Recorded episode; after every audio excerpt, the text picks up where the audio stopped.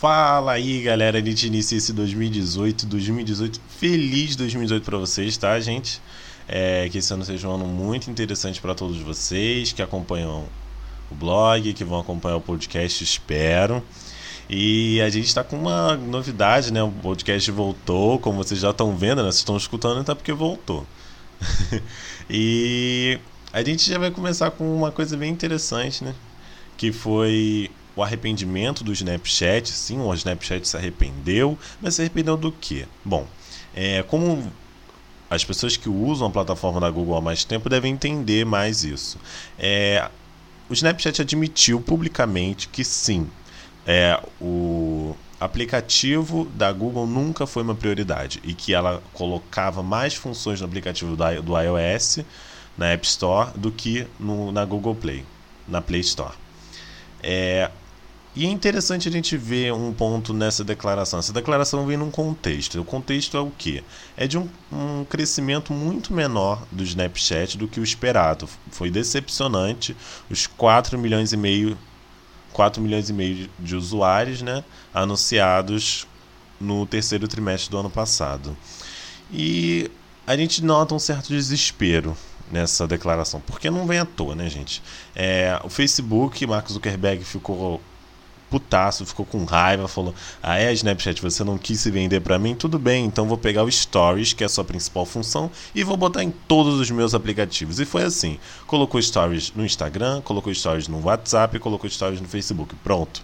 E isso com certeza tirou muito da atenção e do diferencial que a gente tinha no Snapchat. E é isso, gente. O Snapchat está numa situação muito delicada, veio a público se arrepender, admitindo o erro e a espera, a, a tendência é que eles tentem compensar o tempo perdido, o que vai ser muito difícil, porque hoje em dia as pessoas não gostam muito de fazer grandes mudanças em plataformas, né? Por que diabos você vai querer instalar o Snapchat por causa do Stories, se você já tem o Facebook com Stories, seu Instagram com Stories, seu WhatsApp com Stories. Já é muita rede social para abastecer com Stories.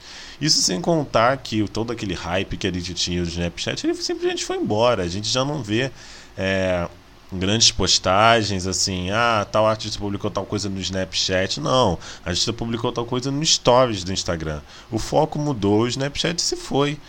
Agora é tarde demais, assim. Acredito que o fundador do Snapchat ele tem um, muitos recursos né, da, da era de ouro do Snapchat. Acho que está na hora de focar em outras coisas, tentar algo diferente, porque o Snapchat dificilmente vai se recuperar nos próximos meses, né? A não ser que tenha um esforço muito forte em campanhas de marketing, que o aplicativo crie um diferencial, porque hoje não tem nada de diferencial, não tem nada diferente no Snapchat do que qualquer outra rede que tem o Facebook como dono. E é isso.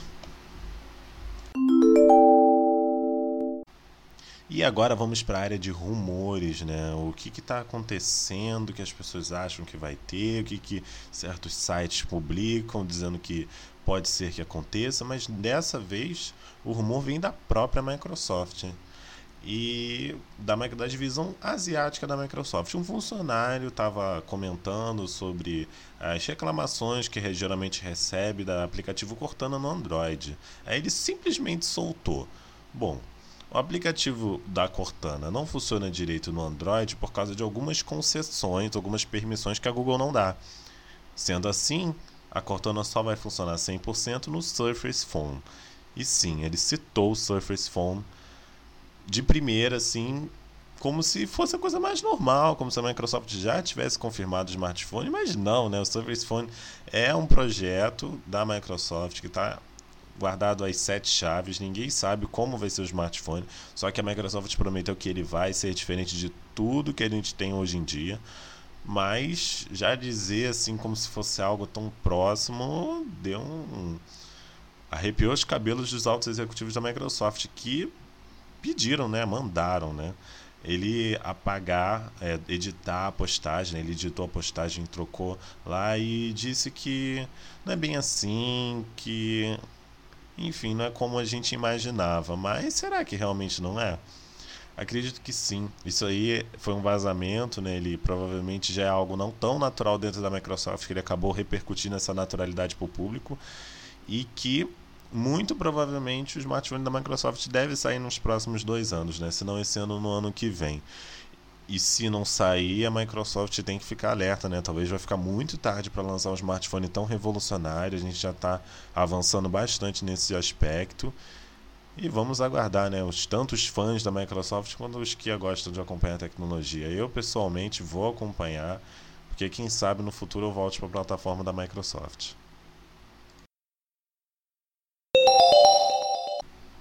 E por último, a gente tem um app da semana, né? Esse quadro aqui vai ser semanal, assim como o podcast, vai vir como última parte do podcast.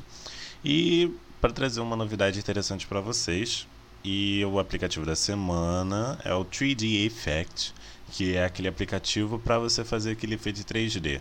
Para quem conhece o Photoshop, é como se ele criasse automaticamente uma camada de uma cor vermelha, né, mais ou menos, e ele sobrepusesse a camada normal, que é onde está a imagem. E o aplicativo é super interessante, como o único ponto negativo é a quantidade enorme de anúncios, ou seja, eu recomendo desligar o Wi-Fi para poder usar o aplicativo. Logo quando você entra nele, você tem a opção importar ou tirar na hora. A função tirar na hora é boa, né, mas é aquilo. A imagem já sai nesse efeito, né, 3D. É, você também tem opções quanto às cores do 3D, né? Você tem de azul amarelo, vermelho azul. Algumas outras, a maioria delas só está disponível para quem paga o aplicativo, né? Que vai se ver livre dos anúncios, o que é normal hoje em dia. E fica uma pequena marca d'água ali nele, Made with 3D Effect. É um aplicativo interessante, né? ele é prático, rápido e para você que quer um efeito 3D, é muito bom. O link vai estar disponível na postagem no blog do podcast, então é só conferir. Se você quiser procurar, é só procurar lá 3D Effect. Então é isso, galera. Eu me despeço agora de vocês. Espero que vocês continuem acompanhando o podcast. Não se esqueçam de curtir a página Ideias do Soares no Facebook, de seguir Ideias no Soares no Twitter e de acompanhar o blog tecnoexplore.com.br. Tudo vai estar disponível na postagem tanto do SoundCloud quanto no blog. Espero ver vocês na próxima. Até a próxima segunda-feira. Tchau, tchau.